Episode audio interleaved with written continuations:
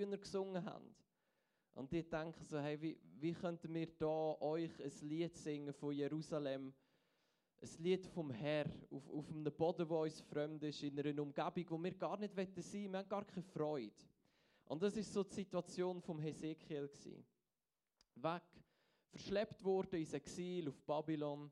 Ähm, am Anfang vom Hesekiel-Buch ist, äh, ist, Jerusalem noch nicht zerstört worden, der Tempel ist noch gestanden. Und dann irgendein äh, kommt dann die Nachricht an Hesekiel her und er vernimmt, der Tempel ist zerstört worden. Ähm, und das ist so die, die, die Atmosphäre, wo wir uns drin bewegen. Und wir lesen manchmal den Hesekiel und denken, ah, das sind noch schöne Worte und okay, es ist ein langes Buch, ein bisschen mühsam manchmal, gewisse Sachen, wo du denkst, äh, okay, wir bringen das mit dem guten Gott zusammen und so. Aber im Großen und Ganzen ist doch das ermutigende Literatur, oder? Und dann vor allem gegen Schluss mit dem Tempel und Leben, wo zurückkommt und Juhu. Ja, das ist ermutigend für uns. Bei diesen Leuten dort, die, die, die haben wahrscheinlich leicht depressive Zustände gehabt. Und die haben Ermutigung bitter nötig gehabt. So, das Thema von heute ist ein Wort für dich.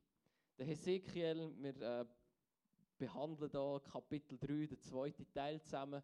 Ähm, und es geht darum, dass der Hesekiel angesprochen wird. Gott redet zu ihm, er beruft ihn und er hat ein Wort für ihn. Ich lese euch nicht alle Verse vor, aber wir, äh, so die Vorgabe für heute wäre, für das Protokoll, Hesekiel 3, 14 bis 27.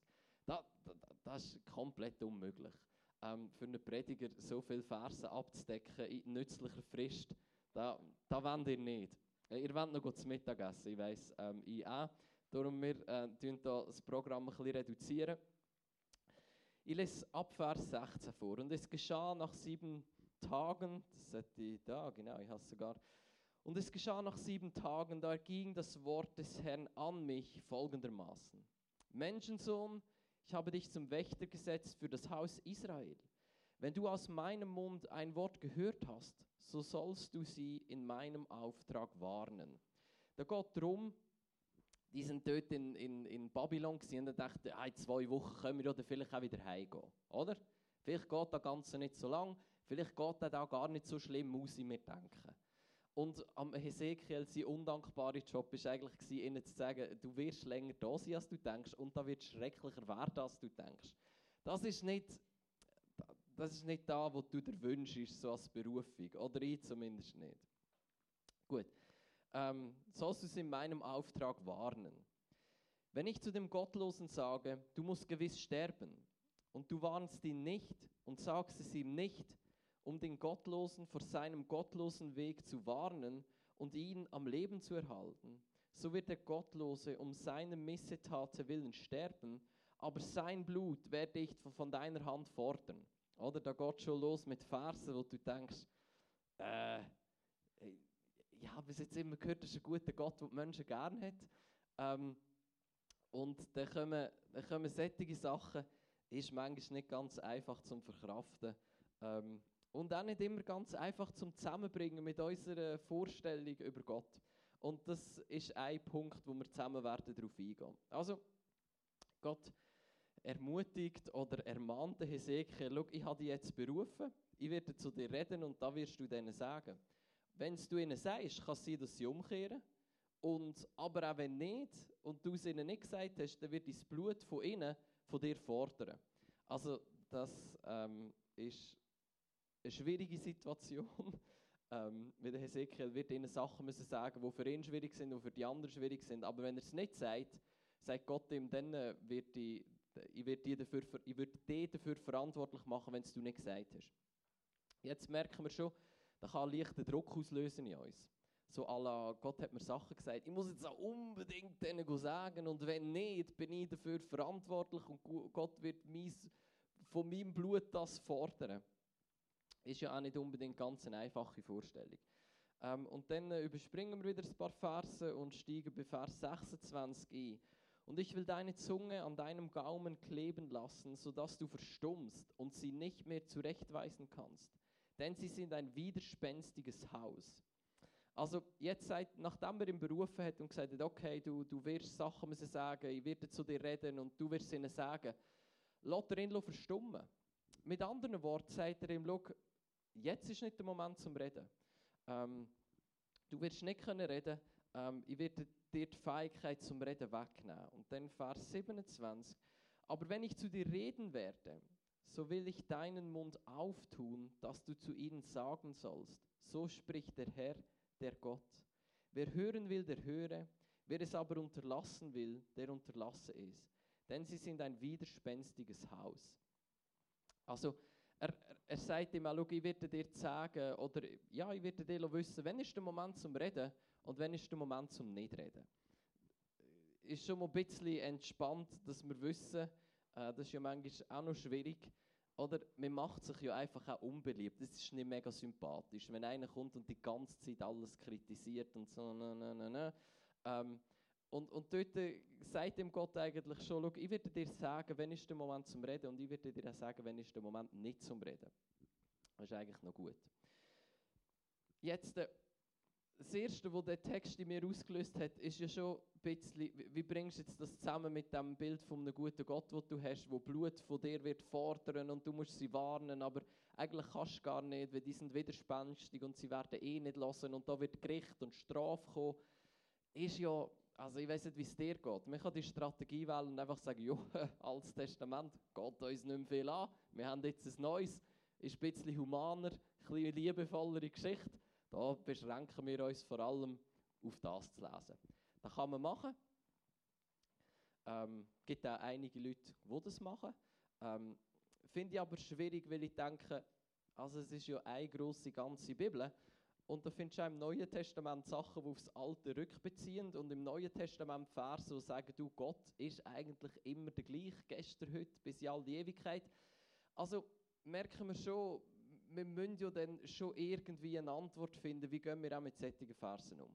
Ist nicht immer ganz einfach, ähm, ist auch für unsere lieben Mitmenschen, die Jesus noch nicht kennen, nicht immer ganz einfach. Dann erzählen wir dem von einem lieben Gott und Jesus, ja, weißt du, wie Gott die Menschen so gern hat. Und dann fängt ich mal lesen, ich hatte einen Freund, wo ich neu in der Lehre war, der dann auch von Bibel lesen. Und der ist dann mit Fragen auf mich zugekommen, wo, wo meine Fähigkeit zum Beantworten leicht überstiegen haben. Und die sind grundsätzlich alle aus dem Alten Testament. so, äh, ja, du hast mir doch gesagt, Gott liebt Menschen und so, jetzt lese ich das da. Also, äh, ja, das ist eine gute Frage. Ich weiß auch nicht genau, wie ich dir das erklären soll. Haben dann gesagt, du komm, fang mal ganz weit rechts an. Johannes-Evangelium oder so. Das ist ein guter Einstieg. Ähm, aus sicher auch ein bisschen eine Antwort aus Verlegenheit. Ähm, aber sicher auch nicht der schlechteste Tipp für jemanden, der jetzt mal anfangen in der Bibel lesen. Gut. Auf jeden Fall, ich glaube, was wir daraus mitnehmen können, ist, Gott wünscht sich ein verändertes Herz. Gott ist nicht interessiert daran, irgendwelche Leute zu richten und zu verurteilen. Ja, er wird es machen. Gott ist der Richter. Aber sein Interesse gilt an einem veränderten Herz. Und das ist eigentlich der ganze Punkt vom ganzen Prophetenbuch Ezekiel. Ist, Gott wird den Menschen helfen, umzukehren. Und Umkehr findet zuerst im Herz statt und, und, und dann in deinem Handeln. Sein Interesse gilt, dass unsere Herzen verändert werden. Ich habe vor zwei Wochen glaube ich, darüber gepredigt, dass wir anfangen, nach, dem, dieser Musik vom Himmel tanzen. Dass wir anfangen, die Musik vom Himmel hören und anfangen, noch tanzen. Ähm, dass wir nicht mehr nach unserer selbstsüchtigen Musik tanzen, sondern nach dieser Musik vom Himmel. Das ist das primäre Interesse von Gott. Und jetzt muss ich schauen, ob ich den Vers auch hier euch mitgebracht habe. Nein, habe ich nicht. Ähm, wir sehen das im Hesekiel 33, Vers 11, später im Buch. Dort steht, sprich zu ihnen, so wahr ich lebe, spricht Gott der Herr. Ich habe kein Gefallen am Tod der Gottlosen, sondern daran, dass der Gottlose umkehre von seinem Weg und lebe. Kehrt um, kehrt um von euren bösen Wegen. Warum wollt ihr sterben, o Haus Israel? Also, Gott sagt im gleichen Buch auch, ich habe hab doch keinen Bock darauf, irgendwelche Leute umzubringen. Oder dass sie sich selber umbringen mit dem, was sie machen. Ich habe nicht gefallen daran, wenn ich irgendjemanden bestrafen kann. Ich habe nicht gefallen daran, wenn irgendjemand stirbt. Mir geht es ja eigentlich darum, dass ihr leben könnt. Und ich werde euch helfen, zurück auf den Weg vom Leben zu kommen. Ähm, und ich glaube, das ist ganz wichtig, wenn wir auch die Verse vom Hesekiel lesen und, und seine Berufung sehen. Und das ist nicht, Gott hat sich nicht einen ausgesucht, der jetzt dann endlich mal klipp und klar Klartext redet. damit Gott nachher sie auch bestrafen kann, weil er es ihnen ja gesagt hat. Manchmal verstehen wir es ein bisschen so, aber ich glaube, das ist wirklich nicht der Punkt. Der Punkt ist, Gott hat den Hesekiel berufen, damit sie umkehren können. Damit sie verändert werden in ihrem Herz. Dass jemand um ihr Herz wirbt und, und darum wirbt, dass sie umkehren. Gut. Und etwas, was speziell und, und, und spannend ist, finde ich, am Hesekiel-Buch, ist, dass es eigentlich in zwei, ähm, in zwei Abschnitte unterteilt ist. Nämlich der erste Abschnitt ist bis Jerusalem, oder dort, wo Jerusalem noch nicht gefallen ist. Dort, wo ähm, der Tempel auch noch gestanden ist. Im ersten Teil warnt er seine Landsleute vor der trügerischen Hoffnung auf eine baldige Rückkehr nach Jerusalem. Also das ist Kapitel 3 ist in diesem Teil. Drin. Dort warnt er sie, er, er, er sagt, schau, da wird Gericht kommen, wenn ihr nicht umkehrt. Und dann passiert die Katastrophe. Jerusalem fällt, der Tempel wird zerstört. Wir alle können uns nicht vorstellen, was für eine riesige Katastrophe da für die Juden war. Das übersteigt unsere Fähigkeit, das einzuordnen. Das ist nicht einfach wie, ja, jetzt Bern, das Bundeshaus geht kaputt. Oh, schade. ist noch schön gewesen. Ähm, das war der Mittelpunkt von ihrem politischen Leben, von ihrem religiösen Leben, von ihrem kulturellen Leben, von allem ist der Tempel und Jerusalem. Das war ihr Stolz, ihr Mittelpunkt, dort, wo sie sich orientiert haben, kulturell, politisch, religiös, alles zusammen. Und wo das zerstört worden ist, da können, ich glaube, wir können uns nicht vorstellen, was für eine Katastrophe da für sie war. Gut. Sobald aber die Nachricht vom Fall von Jerusalem eingetroffen ist, nimmt seine Predigt eine andere Richtung an der Gerichtsverkündigung, der, zurechtweisenden Botschaft ähm, vom heiligen Gott folgt jetzt Verheißung und Ermutigung. Und da finde ich so etwas Schönes. Oder Gott ist nicht einer, der übles Nachtreten praktiziert. Ja, dumme Sicher, habe ich euch schon lange gesagt. Jetzt, oder? Find ich mal damit ab. Habe ich lang genug gewarnt. Jetzt, ja, jetzt haben wir es halt. In dem Moment, wo, wo Jerusalem fällt, der Tempel zerstört ist, ändert sich da, wo Gott zum Hesekiel redet. Und jetzt ermutigt er sie und er gibt ihnen Verheißung, Hoffnung. Und da, ich finde das so schön, den Gedanken zu wissen, Gott warnt dich, solange wie er dich warnen kann.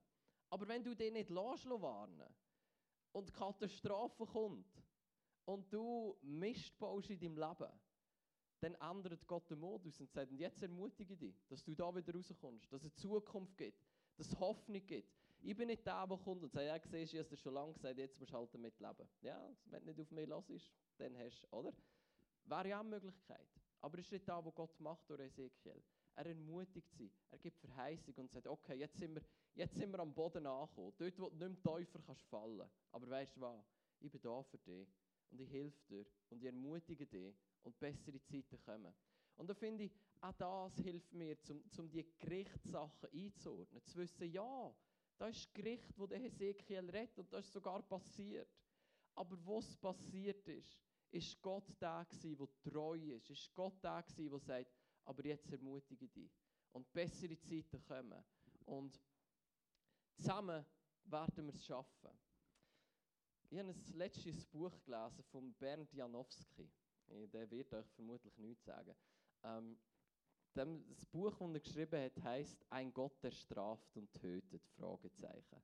Irgendwie zwölf Fragen als Gottesbild aus dem Alten Testament. Ich dachte, das Buch brauche ich. Weil äh, hat schon noch zwei, drei offene Fragen. Also, by the way, auch nach dem Buch noch ein paar offene Fragen. Aber er ist, ähm, also Theologieprofessor in Tübingen, Deutschland. Ähm, und hat, äh, hat sein, sein ganzes Leben im Alten Testament geforscht und sehr, sehr gute Antworten. Und, und ich werde euch vorlesen, etwas von dem, was er sagt. Das hat mir auch geholfen, einzuordnen, ähm, wie mit schwierigen Stellen umgehen aus dem Alten Testament. Ich meine, überlegt mal die, die, die Geschichte von ähm, Abraham, nein, nicht Ab, jetzt sage ich der, der Isaac, die Opferung vom Isaac dann kannst du zwar das alles schon zusammenreimen und am Schluss hätte er ihn ja nicht wirklich müssen opfern aber, aber es hinterlässt schon zwei, drei Fragezeichen, die Geschichte nicht. So, äh, okay, oh, was machen wir mit dem? Ähm, und die Fragezeichen werden, die wirst du auch nicht ganz können auflösen Aber ich finde es trotzdem wertvoll. Und etwas, so von seiner Zusammenfassung am Schluss vom Buch, ähm, ist eigentlich etwas, wo ich denke, das hilft uns auch mit dem Hesekiel und seinen Warnungen umzugehen. Ich lese euch hier mal ein paar, paar Ziele vor. Es ist die Gnadenformel in 2. Mose 34, äh, 6 äh, und 7. Das sind die Verse, ich lese sie euch dann vor. Ähm, in der Ver äh, dort steht, und der Herr ging vor seinem Angesicht vorüber und rief, der Herr, der Herr, der starke Gott, der barmherzig und gnädig ist, langsam zum Zorn und, groß, und von großer Gnade und Treue, der tausenden Gnade bewahrt und Schuld, Übertretung und Sünden vergibt, aber keineswegs ungestraft lässt, sondern die Schuld der Väter heimsucht an den Kindern und Kindeskindern bis in, die dritte und, bis in das dritte und vierte Glied. Und er sagt zusammenfassend über die Verse, in der Verheißung von begrenztem Gericht und unendlichem Erbarmen deckt dieser Text das Wesen des Israel Gottes in, seiner Weise auf, in einer Weise auf, wie es im Alten Testament nie mehr überboten und auch nie aufgehoben oder korrigiert wird. Zu Recht kann darin ein Schlüssel des Alten Testamentes gesehen werden. Also er sagt grundsätzlich, ja, es gibt Gericht und es gibt schwierige Stellen im Alten Testament. Aber der Schlüsselvers vom Alten Testament ist aus 2. Mose 34, wo Gott sagt, aber meine Gnade ist endlos. Mein Gericht ist begrenzt, aber meine Gnade und meine Barmherzigkeit ist unbegrenzt. Und da finde ich, da finde ich Schöne daran. In der Verbindung von begrenztem Gericht, aber unendlichem Erbarmen. Dort finden wir den Gott. Und das ist eigentlich genau da, wo im Buch Ezekiel auch passiert. Ja, da ist Gericht, aber Gericht ist begrenzt.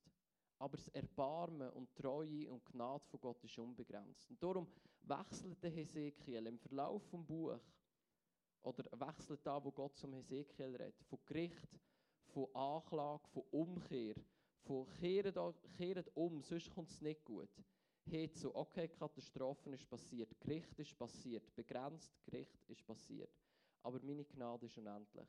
Meine Gnade hört nicht auf. Ich gehe mit dir, mit dem Haus Israel weiter.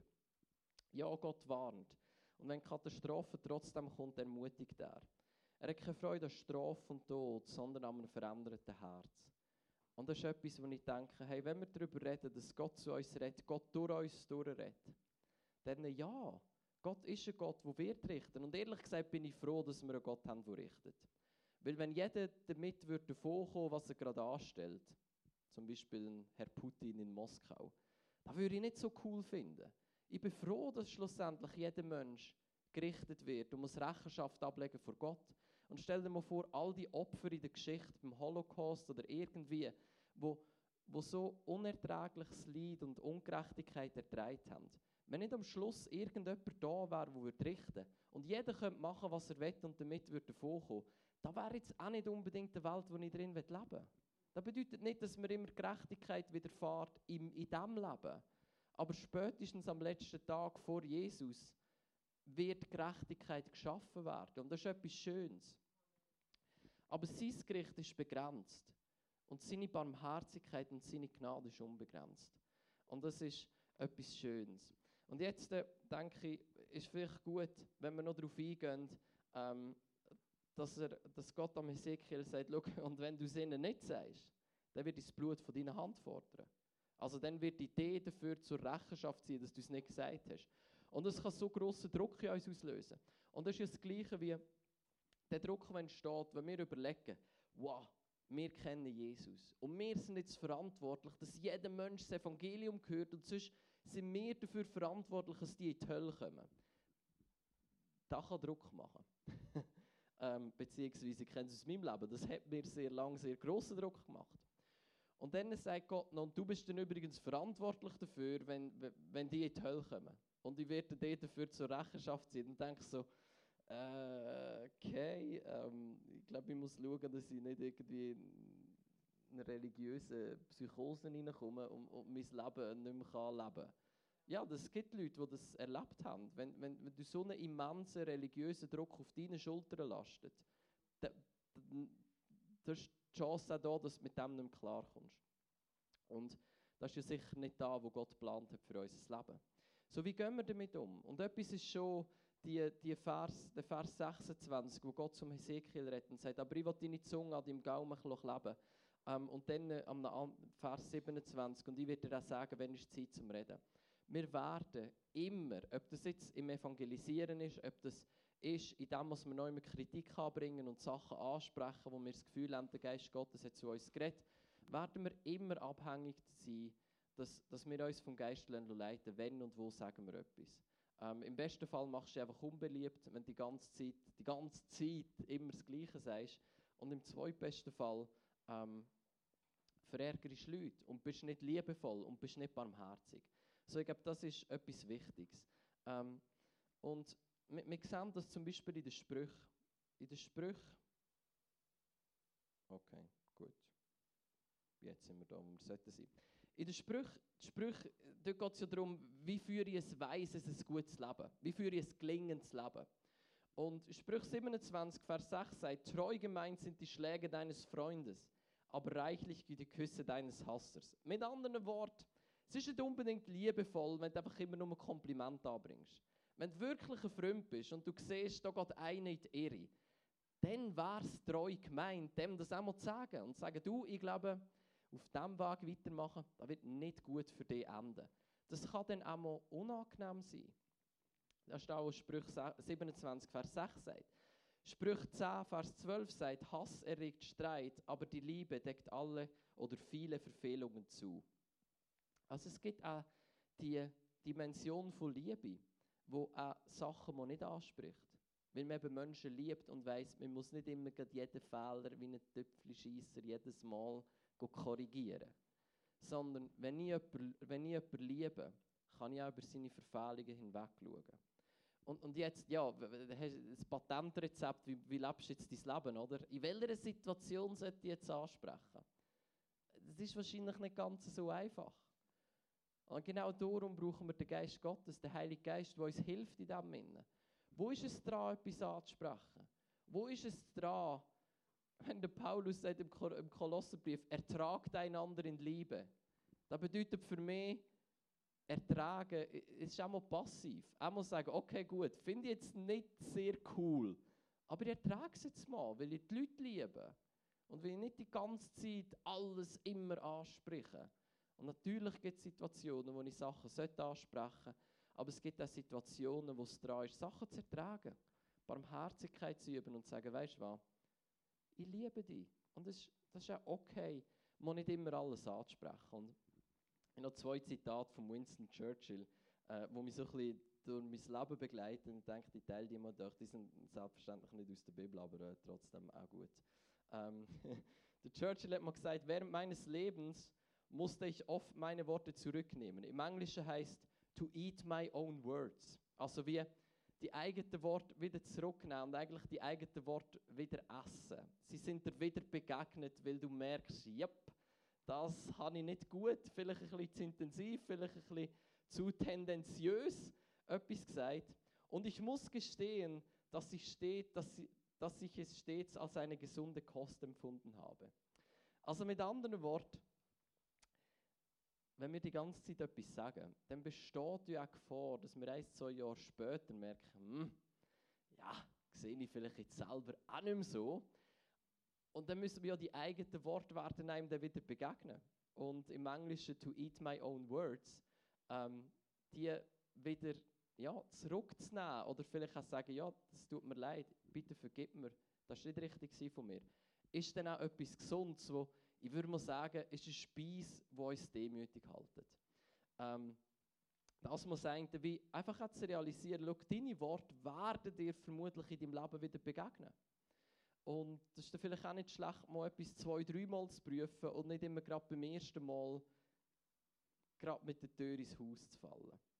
Und das andere, was er gesagt hat, ist, du wirst dein Ziel nicht erreichen, wenn du stehen bleibst und Steine auf jeden bellenden Hund wirfst. Also mit anderen Worten, jedes Mal, wenn die einen anbellt und du dem einen Stein anrührst oder bei, jeder Kleinigkeit immer etwas müssen sagen du wirst vermutlich einfach auch nicht vom Fleck kommen. Weil da gibt es so viel Zeug, wo du könntest ansprechen und sagen. Ich weiß nicht, ob ihr die Leute kennt, wo, es gibt ein, zwei Personen, die ich kenne, mit denen kann ich auch nicht durch Aarau durchlaufen. Weil da ist einfach überschattet von, von Evangelisation. Was ich grundsätzlich nicht schlecht finden. Ähm, aber ich schon auch finde, ich glaube, man muss auch ein Maß finden, dass man weiterleben kann. Ähm, und die Leute um dich herum auch. ähm, und ich glaube, ich will mit dem nicht sagen, ja, chill dein Leben, sag nie etwas, die werden den Jesus schon kennenlernen, alles gut, du hast ja keine Verantwortung. Nein, wir haben Verantwortung, aber am Schluss, am Ende des Tages müssen wir doch auch ein Leben können leben, wo, wo man leben kann. Und ich glaube, Gott fordert nicht etwas von uns, wo wir nicht leben können. Wir müssen nicht jedes Mal alles ansprechen wir müssen auch nicht jedes Mal bei jeder Gelegenheit, wo irgendwie ein Zentimeter aufgeht, der Türspalt, gerade probieren, das Evangelium zu teilen. Weil meine Erfahrung ist dann halt dort auch nicht, dass dann die Leute alle Jesus mega cool finden. Ähm, weil es manchmal auch einfach mühsam und störend ist. Ähm, und, ich, und ich auch dort finde, oder, der Ton wird wahrscheinlich auch in der Evangelisation Musik machen. Geleitet sie und wissen, wenn sage ich etwas und wenn nicht, ist, ist etwas Kostbares. Es ist nicht etwas, was uns die Verantwortung komplett wegnimmt. Da wird immer noch Momente geben, wo wir denken, wow, jetzt würde ich ehrlich gesagt lieber nichts sagen, aber ich spüre, wie der Heilige Geist mir sagt, jetzt wäre es dran, um etwas zu sagen. Aber es nimmt uns, ich glaube, einen religiösen Druck weg, der uns fast nicht mehr leben lässt, weil wir immer das Gefühl haben, wir müssen jetzt unbedingt alles ansprechen und jedem von Jesus erzählen. Ähm, ich glaube, das ist auch etwas, was wir mitnehmen können aus dem Hesekiel, wie zu wissen, ja, da ist eine grosse Verantwortung. Aber Gott hilft uns, in dem zu navigieren. Wo ist dran, um etwas ansprechen, wo nicht. Und was wir auch mitnehmen können, ist zu wissen, da ist begrenztes Gericht, aber es ist unbegrenzte Barmherzigkeit. Ja, Gott warnt uns in unserem Leben, vielleicht durch uns, durch andere Leute. Aber wenn Katastrophe kommt, ist nicht Gott der, der sagt, sorry, ich helfe dir jetzt nicht, ich habe dir gesagt. Sondern dann ist er der, der ermutigt, Zukunft gibt, Verheißung gibt und sagt, ich bin da mit mir, ich bin da mit dir und wir werden es zusammen schaffen. Ich habe mir beim Auffahren auf Rheinach heute Morgen überlegt, ich weiß nicht, ob es Leute von euch da innen gibt, ich, ich kenne das aus meinem Leben, dass du denkst, mit einem falschen Schritt vermasselst du dein ganze Leben.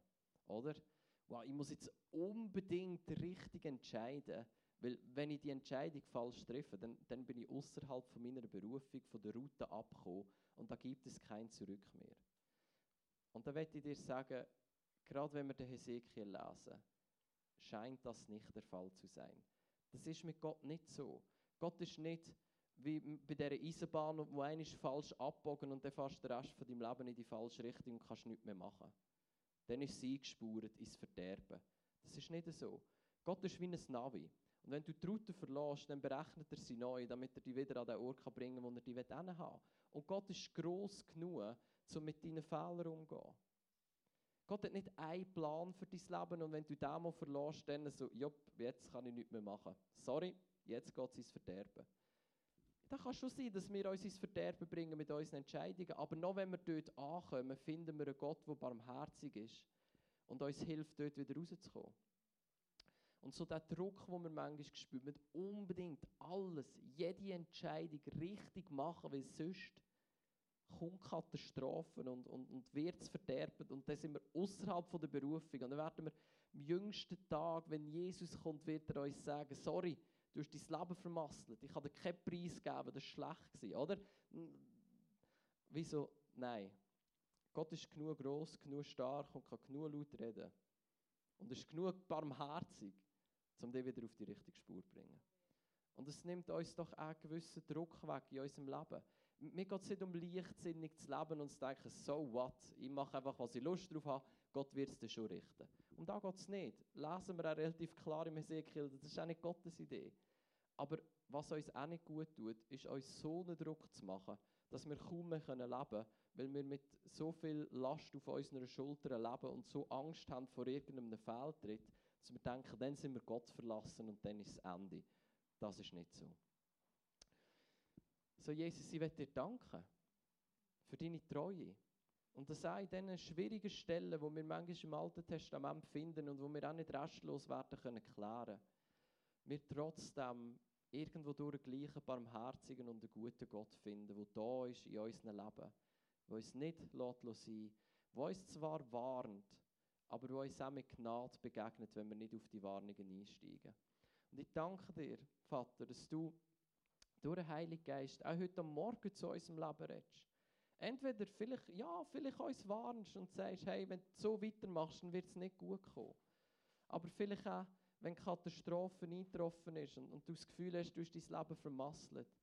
Vielleicht auch sagt, aber es gibt Zukunft und es gibt Hoffnung und es wird wieder besser werden. Und Heilige Geist, ich möchte dich einladen, uns Weisheit zu geben, wie wir unser Leben leben sollen. Uns Weisheit zu geben, wo ist es dran, wie beim Hesekiel, Sachen anzusprechen. Aber wo ist es auch mal dran, zu sagen, ja, ihr Tragen sind Liebe. Und ich sage jetzt nichts. Es muss nicht immer etwas gesagt werden. Heilige Geist, ich bete, gib uns Weisheit. Red du zu uns. Begegne du uns als Gott, wo uns warnt, aber wo uns auch zu tiefst und für immer gnädig und barmherzig wird sein.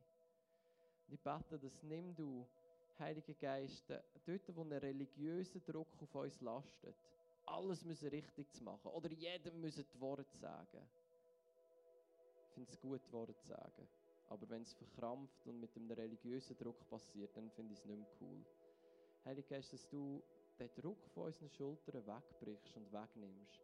Dass wir frei leben können. Der, der den Sohn frei macht, ist wirklich frei. Du hast uns zur Freiheit berufen und zur Freiheit befreit. Die beten für eine grosse und eine verantwortungsvolle Freiheit, Heiliger Geist, die du schenkst für unser Leben.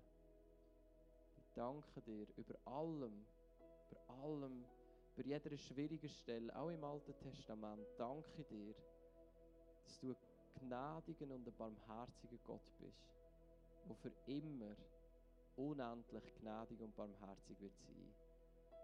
Ich danke dir, dass wir unser Leben dir dürfen anvertrauen als der gnädige Gott und dürfen wissen, unser Leben sind in deinen Händen gut aufgehoben.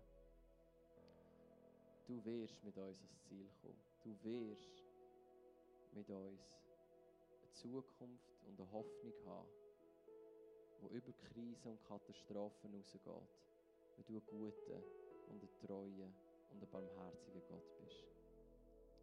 Amen. Ich würde es schön finden, wenn wir uns einen Moment Zeit nehmen können, ähm, wo, wir, wo, du einfach ganz bewusst ruhig wirst in deinem Herz, zwei, drei Mal gut durchschnaufst, ruhig wirst und sagst, Heiliger Geist, gibt es etwas, was du mir sagen willst? Hast du ein Wort für mich heute Morgen? Wie willst du zu mir reden? Was willst du mir sagen? Und einfach mal schaust. Und wenn du das Gefühl hast, du hörst nichts, du erfährst nichts, völlig okay. Aber ich denke, die Chance ist gross, dass du vielleicht ein Bild von deinen inneren Augen siehst, vielleicht ein Gedanke, vielleicht an eine Bibelstelle erinnert wirst, vielleicht eine Stimme in dir innen hörst, die etwas sagt. Wird vielleicht tönen wie die eigenen Gedanken. Und dass du wirst merken, hey, da, ich glaube, da hat der Heilige Geist zu mir geredet.